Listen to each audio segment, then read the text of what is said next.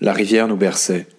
Le courant semblait tortueux à cet endroit, et la barque tournait sur elle-même, comme une girouette cherche sa direction dans un vent faible. Le reflet éblouissant de l'eau nous aveuglait, et haut dans le ciel, l'oiseau avait réapparu. C'était peut-être un milan ou une buse, mais je connaissais mal les oiseaux de la région. Lazare reprit d'une voix plus amère, comme navré. C'est marrant que je raconte tout ça, maintenant, ici, d'inconnu à inconnu. Dans une vie insignifiante comme la mienne, quand on approche l'heure du grand décompte, on serait tenté d'imaginer un tableau de mesure pour sa propre vie. Un tableau où les valeurs, les principes, les actes ne se rejoignent pas toujours, c'est vrai. Trop rarement même. On pensait devenir un tel, on finit dans la peau d'un autre. On pensait qu'on serait bon ici, on termine là-bas, souvent à l'extrême opposé. On croyait en ceci, puis advient cela, et on désespère de tout quelques années plus tard. Et alors? Alors on cherche à savoir où on se situe. Ni trop près de la honte, ni trop loin d'un peu de fierté. Mais on cherchait quoi au juste, là-dedans? Dis-moi un peu, on doit venir chercher quoi dans ce monde? De la cohérence? Un genre de morale? Une voie à suivre? Voilà. Et puis on réalise que ça ne marche pas comme ça et que la vie, alors, est déjà passée, et qu'il ne servait à rien de la mettre en équation. Ce qu'il en reste de notre vie, c'est un écho, tout juste un écho entendu de personne, à l'instant même où il n'y a plus qu'à se jeter dans l'abîme. Faire le bilan, l'inventaire des lieux, un pied au bord du précipice tout en sachant que c'est inutile. On était venu chercher quoi dans cette vie? Alors ouais, bien sûr, il y a le bonheur ou l'idée de bonheur là-dedans. Et j'en ai vu beaucoup, des hommes et des femmes, oui, beaucoup trop, obnubilés par l'échelle du bonheur, qui se cramponnent à des barreaux exigeants, les plus hauts étant le mieux, parce qu'ils veulent le montrer, leur bonheur, au plus grand nombre, pouvoir en jouir. Et c'est bien normal, tout ça, tout ça c'est très humain. Mais moi j'y crois pas. J'y crois pas, non.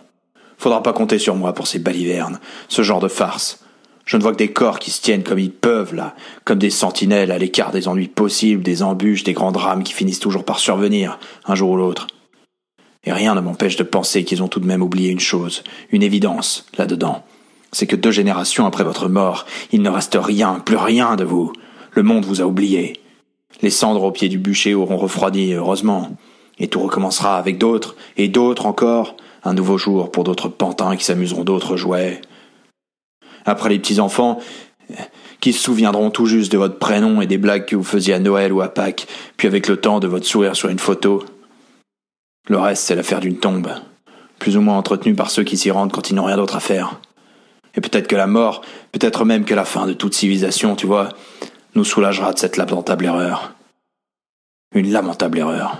Mais je n'en suis même pas sûr. C'est réellement comme ça que vous voyez les choses, Lazare? ai-je demandé, intrigué. Il leva des yeux remplis de désarroi à mon égard, où se lisait une colère qu'il tentait de contenir. Et comment pourrais-je les voir autrement? Comment? Être lucide et heureux, qui y parvient, mon gars, dans cette vie? J'ai été un jouisseur autrefois, un jouisseur égoïste. J'ai répondu à l'appel des sirènes, et pour quel résultat? J'ai connu la prison. J'ai vu là-bas des hommes brisés, complètement brisés, de la moisissure d'hommes derrière les barreaux, mais ces âmes avaient gagné en lucidité, en tempérament, en caractère, elles connaissaient la souffrance. Elles avaient signé un pacte avec elle, et un pacte qui les engageait jusqu'à la mort. Rien ne pourra m'empêcher de penser différemment. La souffrance, c'est le seul enseignement qu'on tire de nos vies. C'est la grande école. Le reste. Le reste, je te le dis, le bonheur avec lequel on nous serine sans cesse, qu'on nous impose, qu'on nous ordonne de trouver, qu'on nous livre par tous les moyens, ça ne fait au fond que des malheureux, des masques, des mièvres. Un bataillon de pitres en campagne qui portent en eux leur bonheur comme une tumeur, et pourquoi ne pas leur dire la vérité? Que toute vie est une perte de temps. Rien qu'un fait divers, et un fait divers qui a mal tourné. Et la seule chose qui m'éveille encore, moi, dans ce monde, c'est cette petite musique. Ce bruissement humilié de la nature, tu vois. À commencer par cette rivière, par ces montagnes, par ce ciel. Les bruits sauvages, la nuit, les étoiles, les animaux, tout ce foisonnement sous nos yeux là, ce foisonnement de toute cette nature qu'on n'arrive même plus à aimer. Mais qui sommes-nous à la fin? Qui sommes-nous? Car moi, je sais encore rendre hommage à la nature. Je sais encore l'aimer de tout mon cœur. Elle est la dernière noblesse de ce monde. La seule et véritable noblesse de ce monde.